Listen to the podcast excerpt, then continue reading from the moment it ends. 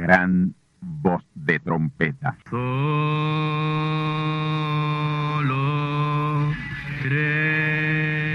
Saludos amigos y hermanos radioyentes. Están ustedes en sintonía con la audición radial Gran Voz de Trompeta, con el mensaje final de Dios al mundo, a la iglesia y a su pueblo escogido. Esta es la voz de Dios, proclamando el mensaje del Evangelio del Reino, o Evangelio eterno, a todos los que moran en la tierra, en el cumplimiento de Apocalipsis capítulo 14 y verso 6. Este es un mensaje de alerta y de apercibimiento ante los eventos proféticos del fin del mundo que ya han comenzado. No es que viene el fin del mundo, es que ya comenzó. Y en esta audición radial ustedes se mantendrán bien informados y apercibidos sobre cómo asegurar la salvación y la vida eterna, que es lo importante ante tales eventos. A continuación, ustedes escucharán no un mensaje doctrinal ni dogmático, sino la pura palabra de Dios, probada con las escrituras, la verdad como la verdad es, pues conoceréis la verdad y la verdad os libertará.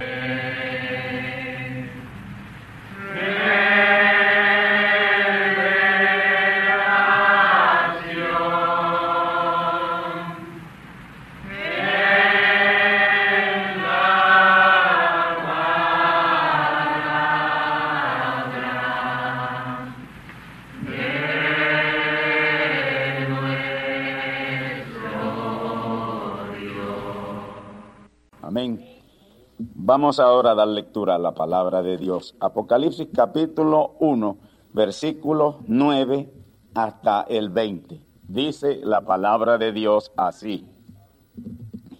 Yo, Juan, vuestro hermano y participante en la tribulación y en el reino y en la paciencia de Jesucristo, estaba en la isla que es llamada Patmos, por la palabra de Dios y el testimonio de Jesucristo. Yo fui en el Espíritu en el día del Señor y oí detrás de mí una gran voz como de trompeta que decía, yo soy el alfa y la omega, el primero y el último escribe un libro, lo que ves, y envíalo a las siete edades de la iglesia o a las siete iglesias que están en Asia. Envíalo a las siete iglesias que están en Asia, a Éfeso y a Esmirna y a Pérgamo y a Tiatira y a Sardis y a Filadelfia y a la Odisea. Y me volví a ver la voz que hablaba conmigo y vuelto vi siete candeleros de oro.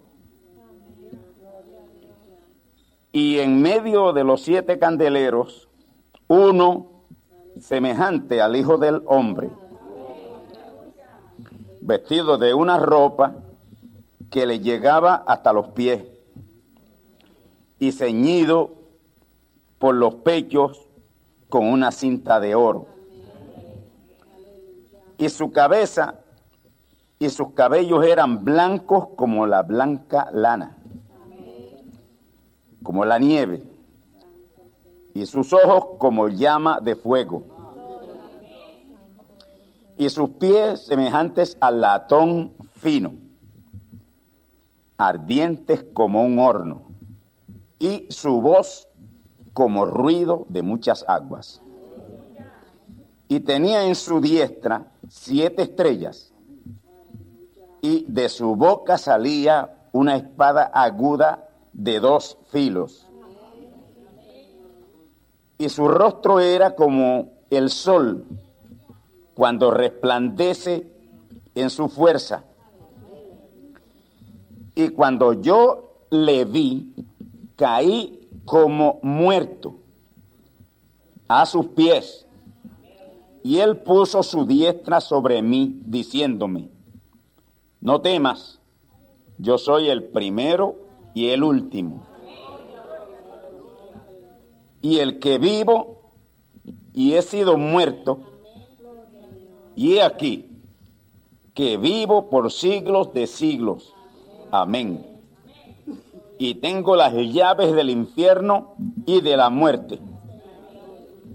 Escribe las cosas que has visto y las que son, y las que han de ser después de estas.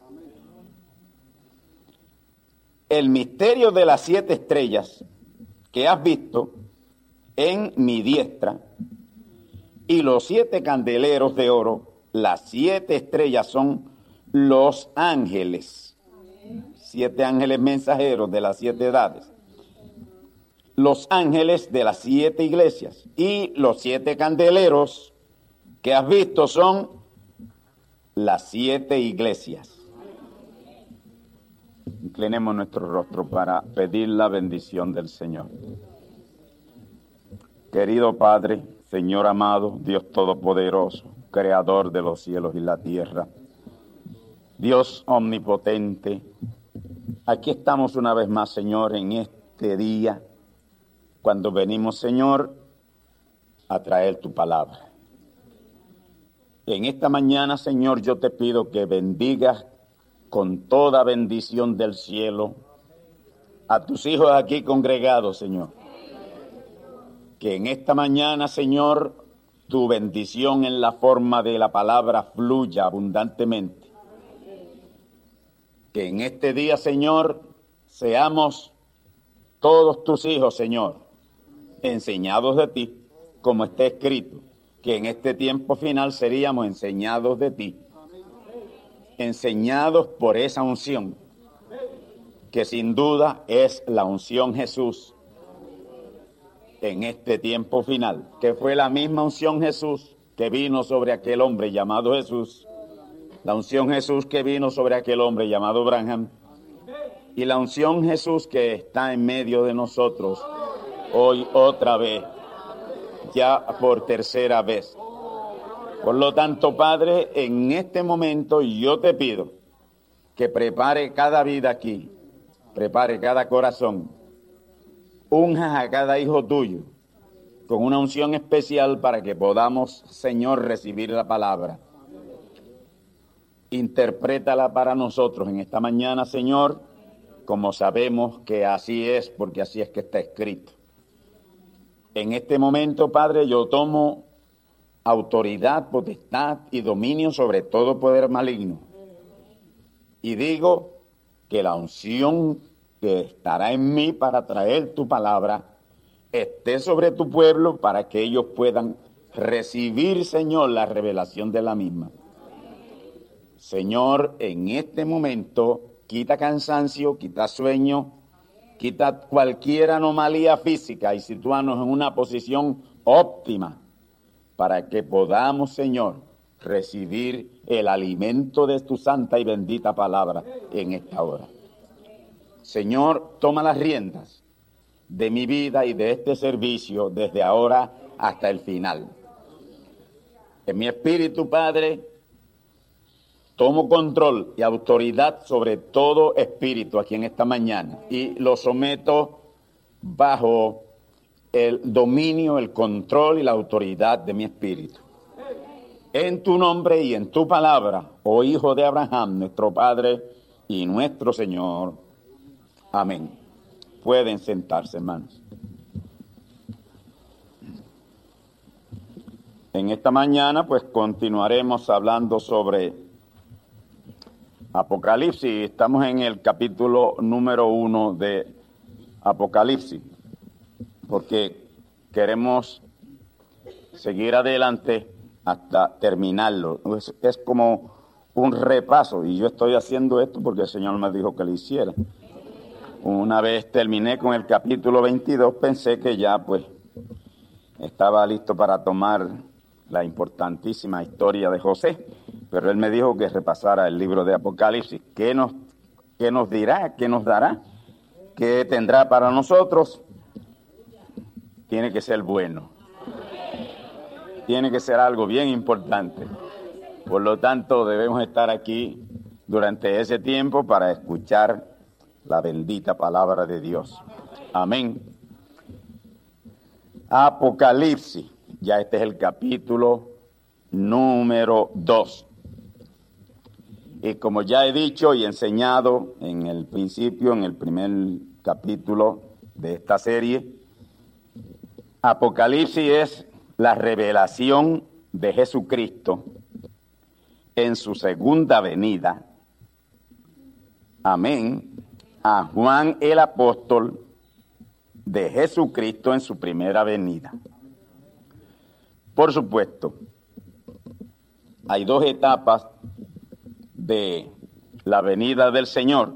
Por eso es que el profeta mensajero Branja, cuando está cumpliendo la segunda venida, él dice, empieza a traer un mensaje y él dice que su venida sea completada, porque la venida de Cristo es una, pero en tres etapas. Es una venida, pero en tres etapas, porque es la venida de toda la palabra. Pero Dios no trajo toda la palabra con Jesús. Dios no trajo toda la palabra con Branham. Dios trae su palabra en tres etapas y con tres mensajeros distintos. Que es lo que la teología no sabe. Ellos están bien ignorantes de esto, bien ajenos de estas grandes cosas que Dios ha estado haciendo, porque han sido tan sencillas. El mensaje más grande que jamás se haya predicado aquí en esta tierra fue el mensaje de los siete sellos. El mensaje de los siete sellos en la segunda etapa de la palabra. ¿Qué sabe el mundo de eso? ¿Qué sabe el mundo de eso?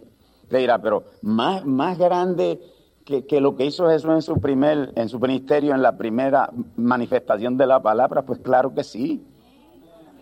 Si el mismo profeta mensajero Branham, una noche predicando en Jeffersonville, Indiana, allí en el tabernáculo, él dijo así, y yo quiero repetir esto en mis propias palabras, él dijo así, el Señor Jesucristo ha hecho aquí en un solo día más que lo que hizo en tres años y medio de su ministerio en la primera etapa de la palabra. Amén. Mire, hermano, en África, cuando él fue a África y tuvo una campaña en África, usted sabe que el alcalde de esa gran ciudad allí en África donde se dio esa campaña, se dio 12 camiones del municipio para cargar los artefactos que la gente votaron, sillas de rueda, bastones y cuanta cosa, de, de cosas de los oídos 12 camiones iban llenos de eso, hermano. ¿Se imaginan ustedes 12 camiones del municipio? ¿Cuánta gente se convirtió allí? ¿Cuánta gente fue sanada? Por eso el profeta dijo que en un solo día de ministerio Dios en él, Jesucristo por segunda vez, hizo más que todo el ministerio de Jesús en tres años y medio. Ahora usted le dice esto a la gente hoy y nos tratan o nos catalogan de una gente, pues, eh, saquílega. Pero yo le estoy diciendo lo que es, porque le digo y le repito y vuelvo y le repito hoy. Aquí usted viene oír la verdad, que usted no viene a oír ninguna cosa que tal vez sea la verdad. No, no, no, no, no. Aquí yo no vengo a predicar quizás sea o tal vez. Aquí yo vengo a predicar la verdad porque tengo la verdad para predicarla. Si no supiera que la tengo, mire, yo no estaría aquí. Bendito el nombre del Señor. Y pensar que tener una verdad tan grande para predicársela tan poquito, pero siempre ha sido así. Siempre ha sido así. Cuando el Señor Jesús viese, el Señor Jesús, un ministerio verdadero tiene tres etapas. Todo es en tres. Usted busque todo en tres. Todo búsquelo en tres. Un ministerio verdadero, genuino, tiene tres etapas. El ministerio del Señor Jesús tuvo tres etapas. los primeros dos años y medio los dedicó por compasión, por compasión, a la sanidad y a la liberación de la gente enferma. Amén. Los próximos seis meses lo dedicó a la profecía, profetizar. El profeta mensajero Branham dice, cuando comenzó el ministerio de sanidad divina y, y liberación de la gente, resurrección de muertos y todas esas cosas, ahí lo siguió una enorme cantidad de gente. Ustedes recuerdan aquellos casos donde él salía, porque él salía de la ciudad a predicarle en los montes para no tener problemas y la gente lo seguía. Y la multiplicación de los panes y los peces fue fuera de la ciudad. Y esta gente hacía tres días que le seguían, durmiendo por allí al intemperie, si, si es que durmieron, si es que él no le estuvo hablando día y noche. Amén. Y ese, ese, ese gran milagro que hubo allí de los panes y los peces, porque él tuvo que hacer ese milagro porque sabía que la gente hacía tres días que estaba sin comer y probablemente sin dormir y quiso alimentarlo. Amén. Ahora, mire con qué los alimenta.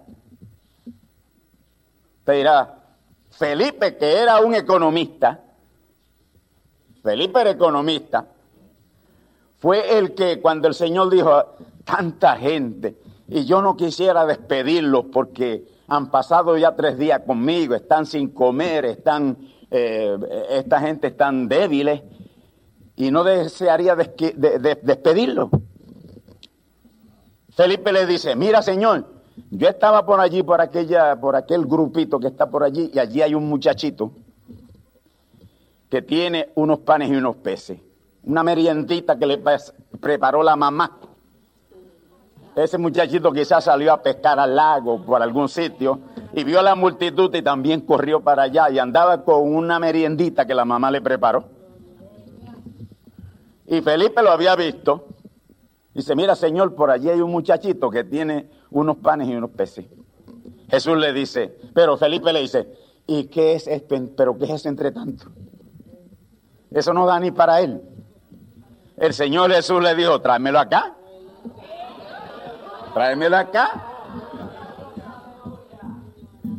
Allí estaba uno de los que crearon el universo.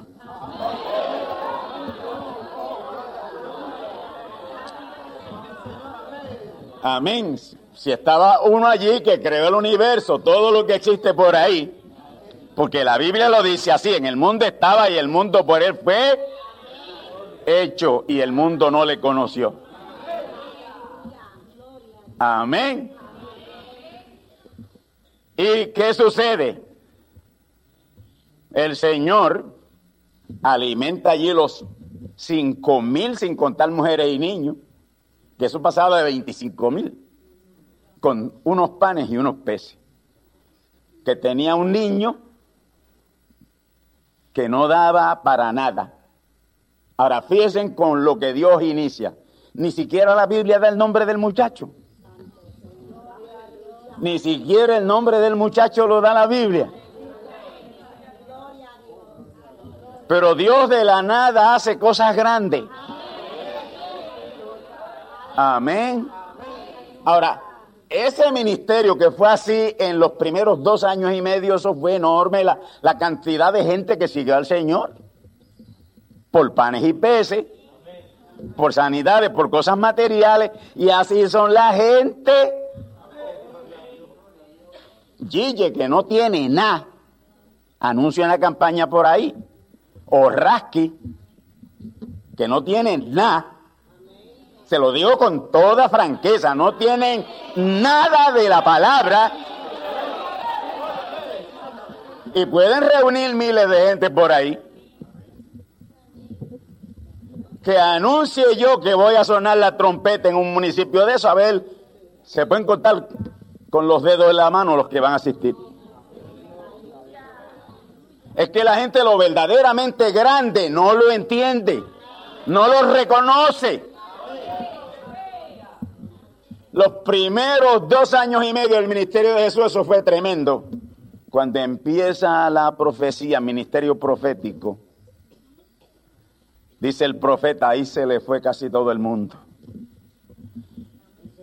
Pero después que fue adoptado y comenzó a predicar la palabra, la etapa grande de la palabra, ahí se le fueron muchos más. ¿Cuántos pudo reunir el Señor Jesús a duras penas? Antes de ascender, 500.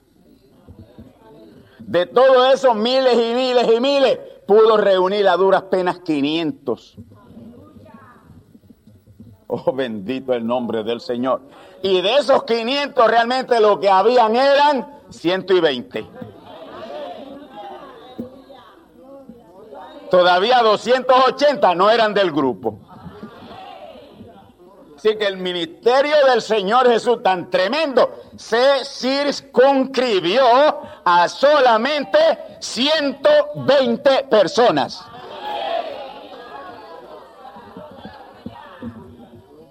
Amén. Bendito el nombre del Señor. Así que, mis amados hermanos, un ministerio tiene tres etapas. Siempre el ministerio del profeta mensajero Abraham tuvo tres etapas. La primera etapa, miles, millones. Segunda etapa, él mismo lo dice en el libro de los sellos. Esto va a correr diez mil de mis amigos. Amén. Cuando el profeta trajo el gran mensaje de los siete sellos, que era ya la palabra en plenitud, ahí nadie, casi nadie le siguió. Y ese es un verdadero ministerio. Gloria a Dios. ¿Por qué? Porque el profeta dijo, Dios primero, pues llama la atención a la gente con cosas que a ellos les interesan mucho. Y la sanidad divina le interesaba a la gente. La liberación le interesaba y Dios llamó a los miles con esas manifestaciones. Fíjese cosa, llamar a miles con esas manifestaciones que no eran realmente la palabra, porque eso es la añadidura. Amén. Para a la postre, a la postre, preparar a 120 nada más que fueron los que pudieron estar unánimes juntos y acordes con toda la palabra. Y en todos los tiempos ha pasado así. En todos los tiempos ha pasado así. Mire el ministerio del profeta mensajero Branham a lo que se ha reducido. Y usted dirá, ah, no, pero en Estados Unidos hay congregaciones más grandes que esta, pero no están en nada. No saben ni quién fue el profeta mensajero Branham. Pues imagínense ustedes que una vez estaba un grupo de ministros grandísimos que él eh, lo invitaron a almorzar y estaba en una mesa almorzando. Porque estaban planeando unas campañas y cosas y estaban en una mesa grandísima almorzando. Y esos ministros allí, sabiendo quién era el profeta, bueno, si hubiesen sabido quién él era, no hubiesen expuesto lo que expusieron. Uno de ellos sale y dice, lo que hoy necesitamos, hermano, es un profeta. El profeta estaba allí.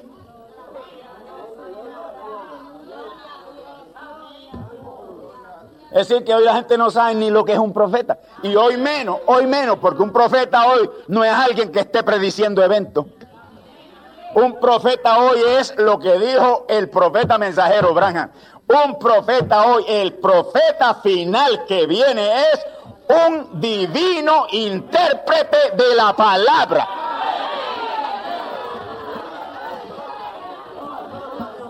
Un intérprete de la palabra por divina inspiración. Eso es un profeta hoy.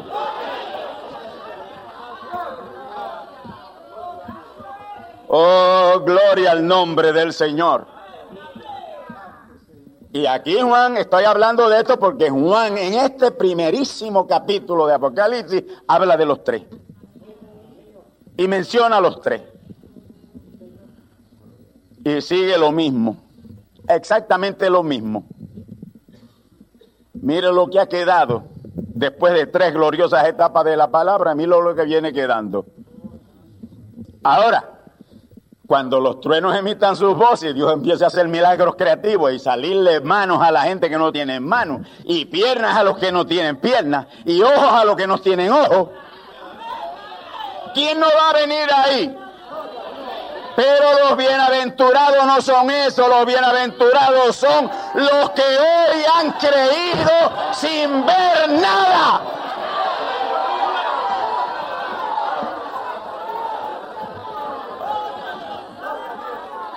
Amén.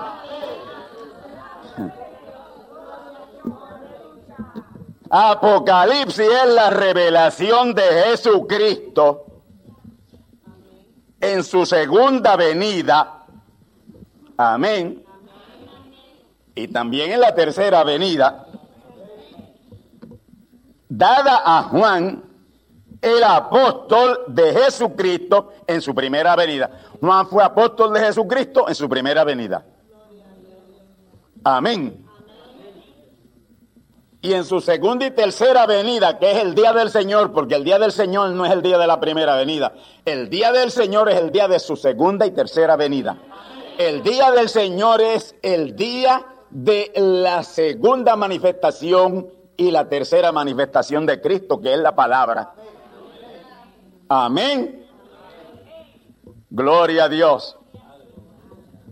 Recuerden lo que les dije el domingo domingo pasado, en el primer capítulo de esta serie, que Apocalipsis no es la revelación de Juan el apóstol, como dice el encabezamiento. Apocalipsis no es la revelación de Juan. Juan no está dando revelación. Juan está recibiendo la revelación para escribirla. Juan recibió la revelación para escribirla comenzó a recibir la revelación con el profeta mensajero Branham. Amén. Y terminó de recibir la revelación con el otro mensajero que le siguió. Juan el apóstol recibió la revelación de Jesucristo en su segunda venida y de Jesucristo en su tercera venida y la escribió. Amén, la escribió. ¿Quién reveló las siete edades de la iglesia? William Marion Branham. Amén. ¿Por qué Juan le escribe a las siete iglesias en Asia lo que vio y lo que oyó? Porque lo recibió de ese mensajero. Ahí no está el primer, ahí no está el segundo, ahí está, ahí, ahí no está el tercer mensajero, ahí está el segundo, ese es el segundo. El que tiene que ver con la edad de la iglesia es el segundo mensajero. Es el segundo donde está la manifestación de Cristo por segunda vez. Él recibió la revelación de dos ángeles mensajeros con una unción que se llama la unción Jesús. Porque la unción de plenitud vino sobre el hombre llamado Jesús. Y cada vez que esa unción de plenitud viene, sea sobre quien sea, si es un Pedro sobre quien viene, es la unción Jesús. Y ese hombre se llama Jesús espiritualmente hablando. Y yo espero que me estén entendiendo. Por eso el profeta dijo, Jesús viene tres veces. No Jesús el hombre, no Jesús de Nazaret, Jesús, unción, viene tres veces. Gloria a Dios. Él recibió la revelación de dos ángeles mensajeros con la unción Jesús. Una unción de plenitud del Espíritu Santo. Esta revelación no fue dada en el primer siglo de la era cristiana o dispensación de la gracia, sino en el último siglo de este milenio. En el último siglo de este milenio. El siglo XX del segundo milenio. Y si usted se lee Mateo capítulo 13, donde el Señor empieza a explicar esas parábolas de Dios y cosas, ahí usted va a encontrar que Él le va a decir, no Candelario, que este siglo que estamos es el último. bueno, quizás pasen unos cuantos días. No, no, no, no. Recuerden que el tiempo está detenido. Y cuando el tiempo, eh, esto es una cosa que debemos saber, hermano, que usted jamás debe apartarse de ello y debe saberlo y conocerlo. El tiempo está detenido a diciembre 18 de 1972.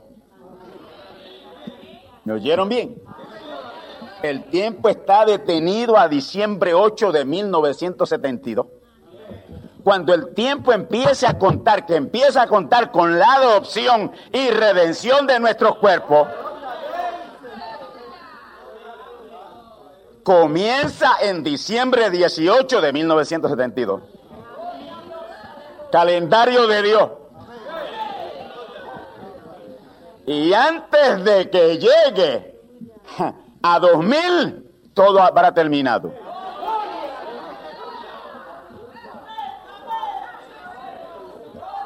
Por eso el Señor categóricamente dice en Mateo capítulo 13 que este es el siglo final. Léaselo después. Porque si yo me meto por ahí no voy a, no voy a, avanzar mucho hoy. Pero léaselo después, ahí está bien claro, bien, bien claro.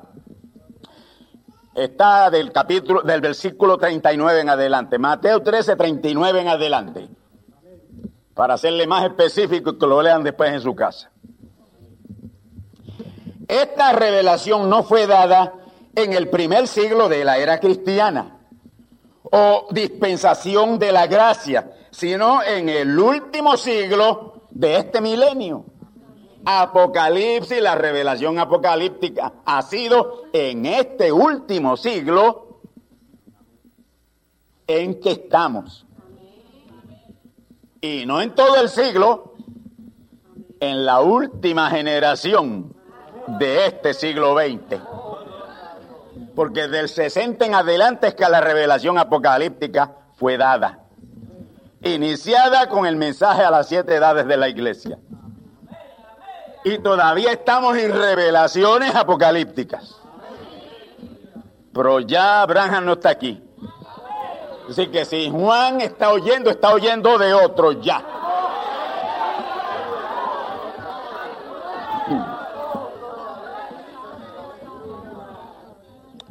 Apocalipsis 1.1 dice claramente que es la revelación de cosas que deben suceder presto. De cosas que deben suceder presto. Por lo tanto, esto abona a lo que estoy diciendo. Entonces Apocalipsis no fue revelado en el primer siglo ni el segundo. Está siendo revelado en el último siglo. Y para ser más, más, estrecha todavía la cosa, en la última generación del último siglo. Por eso es que Juan dice aquí que deben suceder presto.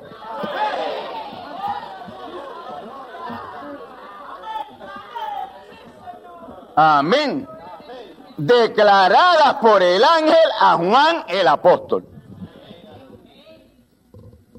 Si la revelación le hubiera sido dada a Juan en los años 96, 97 y 98 del primer siglo, estando él en la isla de Patmos, amén,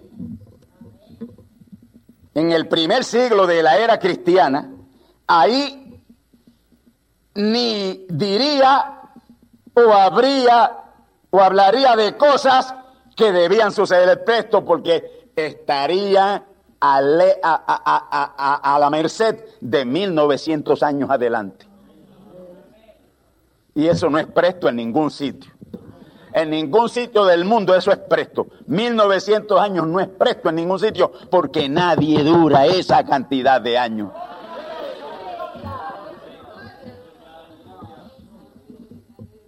Y yo desearía que me estuvieran entendiendo. Lo de presto es porque la revelación le fue dada a Juan en, eh, en la última generación del siglo XX por los dos mensajeros finales.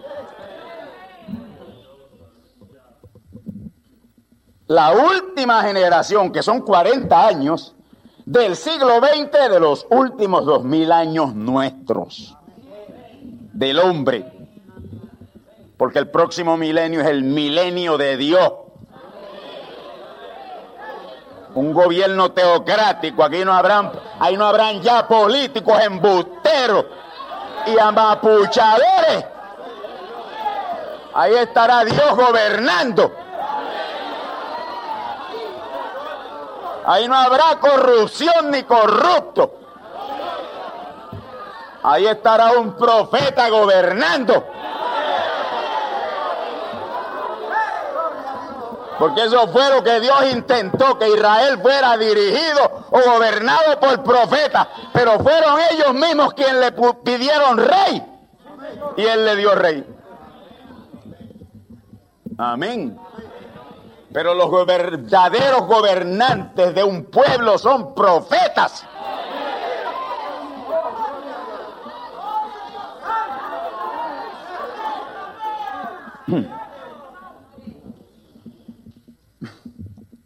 Lo de presto es porque la revelación le fue dada a Juan en la última generación del siglo XX de los últimos dos mil años nuestros del hombre. Amén. El verso 3 dice que es bienaventurado el que lee. El que lee. Amén. Bienaventurado el que lee. Él, no los que leen. Bienaventurado el que lee. Perdónenme, hermano. Está caliente.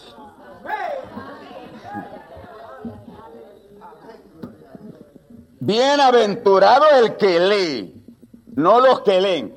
Ahora, bienaventurado el que lee en cada una de esas dos etapas finales de la palabra.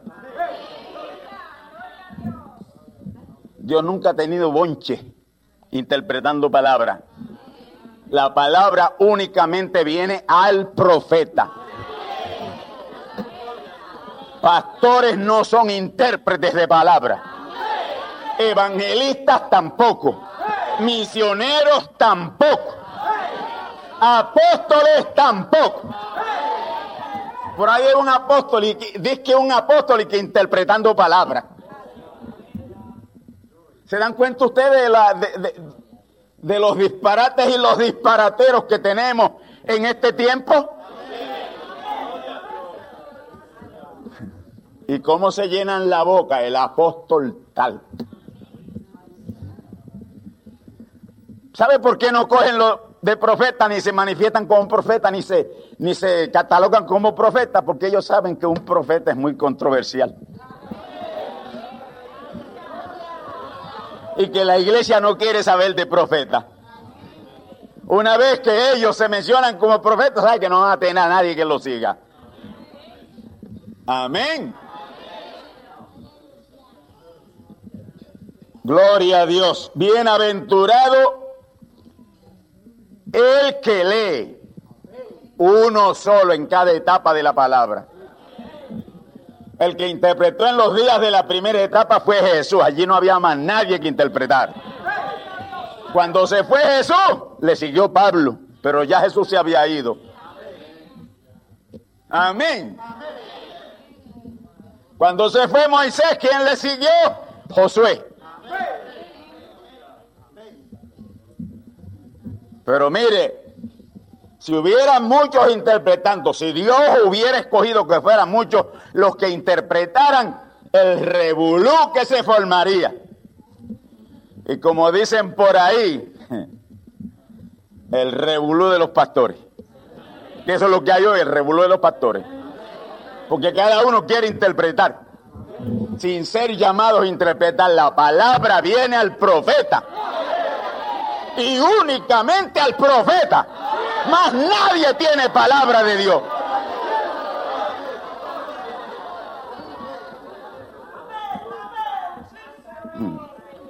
Alguien dirá, usted lo que esté arrimando sardinas a su lata, no, a la lata de Dios. Yo no tengo lata. No, no, yo, mi padre obra y yo obro. Y yo digo lo que mi padre me dice que diga y hago lo que mi padre me dice que haga.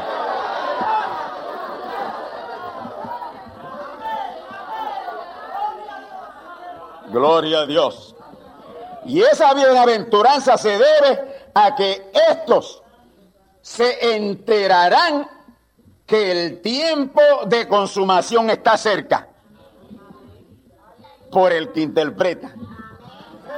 El que interpreta, amén, la palabra les estará diciendo por la interpretación que el tiempo está terminado. Amén. Y nosotros somos los bienaventurados hoy que podemos recibir la verdad y saber que estamos en la hora de la gran consumación.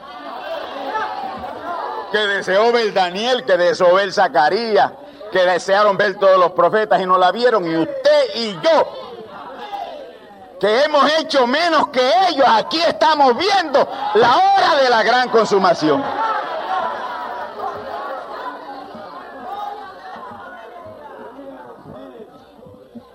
el verso 4, nos revela claramente que Juan está consciente de las tres venidas de Cristo. Bien consciente de las tres venidas de Cristo. Juan ahí refiriéndose a las tres venidas de Cristo dice, os revela el que es, el que es. Y, y él señala primero al que le está revelando en ese día. El que es el profeta mensajero Branham. Amén. El que es Cristo en su segunda venida, en Branham. El que era Cristo en su primera venida en Jesús. Y el que ha de venir, Cristo en su tercera venida en el profeta mensajero que consumará La parte final de ese versículo 4 dice, y de los siete espíritus que están delante del trono. Los siete espíritus que están delante del trono son los siete mensajeros a esas siete edades de la iglesia. El verso 5 señala la importantísima redención del espíritu y del alma hecha por Jesús. Juan sabía esto, Juan sabía que Jesús redimió el espíritu y redimió el alma en la primera etapa de la redención. El verso 6 señala que por esa obra de redención fuimos hechos reyes y sacerdotes para Dios y el Padre. Aquí el Padre de Jesús, que es el mismo Padre mío y suyo. Amén. Y el verso 7 dice que Cristo vendría con las nubes, con las nubes. Y que todo ojo le vería. Aún los que le traspasaron, el pueblo judío. ¿Y cómo puede ser esto? Que todo ojo le vería. Usted dice que ya vino por segunda vez y el mundo no lo ha visto. Pero el pueblo predestinado de Dios sí lo ha visto.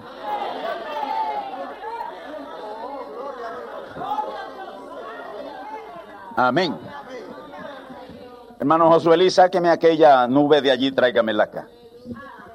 Les voy a mostrar algo aquí.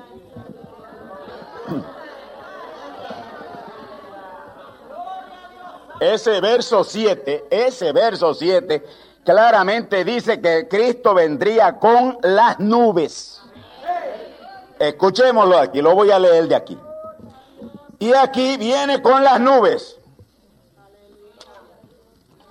El tiempo ya, la humedad, pues le ha quitado bastante, pero todavía se, todavía se puede distinguir que esta es la segunda venida de Cristo.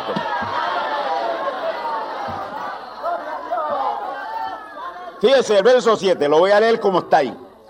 He aquí que viene con las nubes. Aquí están. Esta es nube de testigos. Esto está a 28 millas de altura. Fue tomada esta foto. 28 millas de altura. A 28 millas de altura no hay vapor de agua que pueda formar nubes. Y el diámetro son 30 millas. Amén.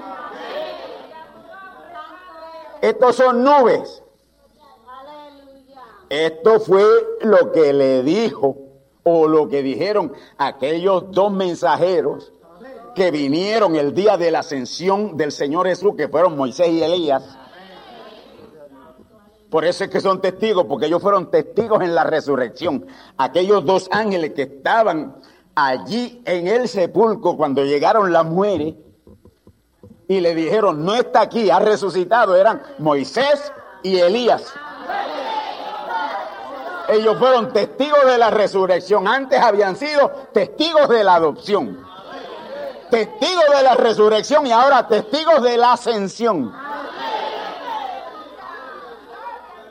Y ellos vienen, vienen, porque ellos están en la séptima dimensión, vienen de la séptima dimensión, se manifiestan allí cuando hay aquel lloriqueo que hay, cuando el Señor se fue, allí hubo lloriqueo. Y cuando ellos están llorando y muy tristes y muy afligidos, vienen y aparecen esos dos testigos. ¿Y cuál es el mensaje que le dan? Ahí está en Hechos capítulo 1. Varones Galileo, ¿qué están ustedes mirando al cielo y por qué están tan turbados? Si este mismo Jesús que se fue, tal como se ha ido, así mismo vendrá. Y la Biblia dice que una nube lo tomó y se lo llevó. Y una nube lo volvió a traer. Y aquí está. Y el mundo no lo ha visto.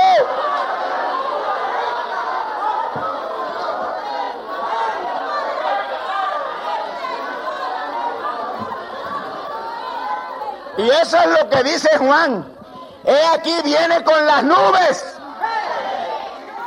Y todo ojo le verá. Esto no se va a borrar. Y yo les prometo a ustedes que si yo en alguna ocasión fuera Israel, yo voy a cargar con esto.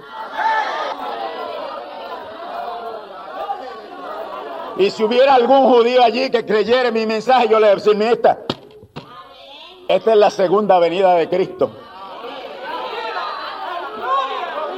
Vino por primera vez y ustedes le traspasaron. Y vino por segunda vez y no le traspasaron porque no vino acá.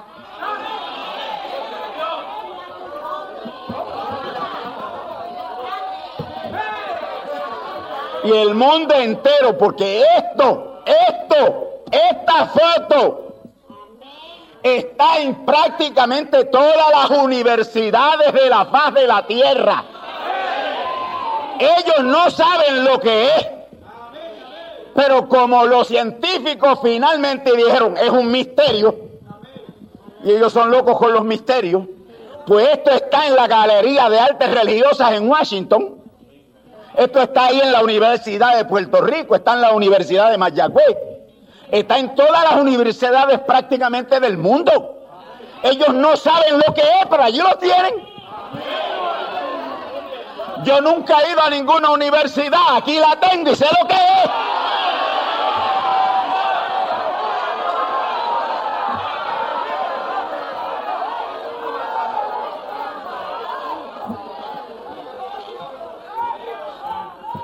Aquí en esa nube de testigos están los siete ángeles. Pablo, aquí están. Pablo, Irenio, Martín, Colombo, Lutero, Wesley y Branham. Y en el centro Ese es el rostro del Señor Jesús.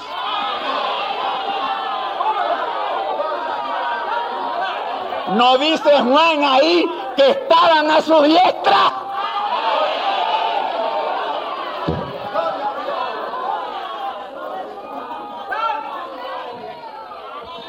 Si usted se lee Apocalipsis capítulo 10 y verso 1, es esto. Mateo 24 o 30 es esto. Esta es la señal del Hijo del Hombre. Que se mostraría en el cielo, dijo Jesús, después de la aflicción de aquellos días. Aflicción de aquellos días después de la Segunda Guerra Mundial. Y fue después de la Segunda Guerra Mundial que concluye en el 1945, en el 1963 aparece la nube que lo trajo de regreso a la tierra por segunda vez. La próxima semana escucharán ustedes la segunda parte. No dejen de escucharla.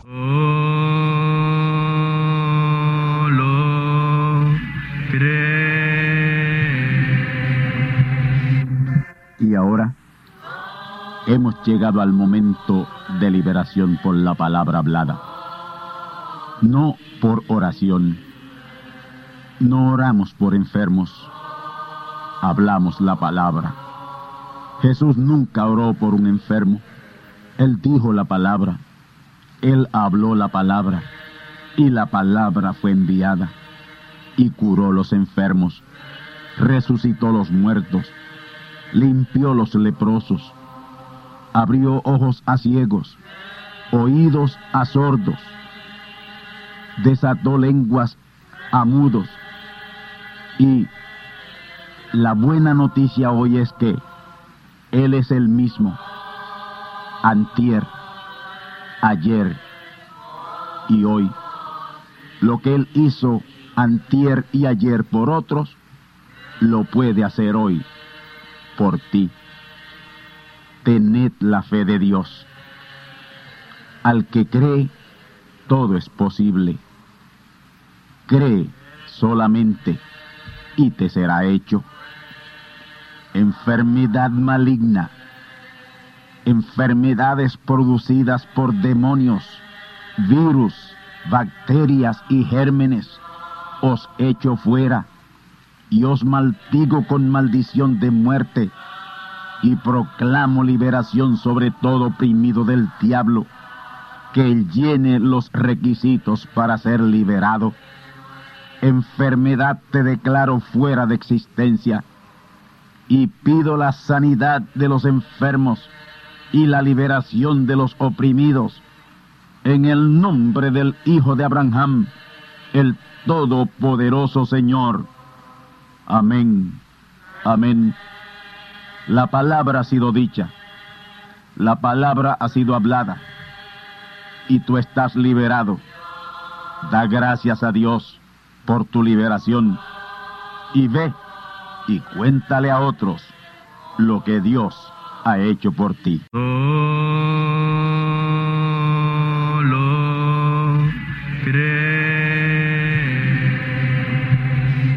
Amigos y hermanos radioyentes, han escuchado ustedes la audición radial Gran Voz de Trompeta y nuestra dirección postal es Gran Voz de Trompeta, apartado 1630, Canóbanas, Puerto Rico, 00729. Una vez más, Gran Voz de Trompeta, apartado 1630, 1630, Canóbanas, Puerto Rico, 00729. Les invitamos muy cordialmente para que escuchen estas conferencias proféticas y sean apercibidos ante los eventos del fin del mundo que ya comenzó. Les deseamos pues ricas bendiciones en Cristo el Señor. Amén.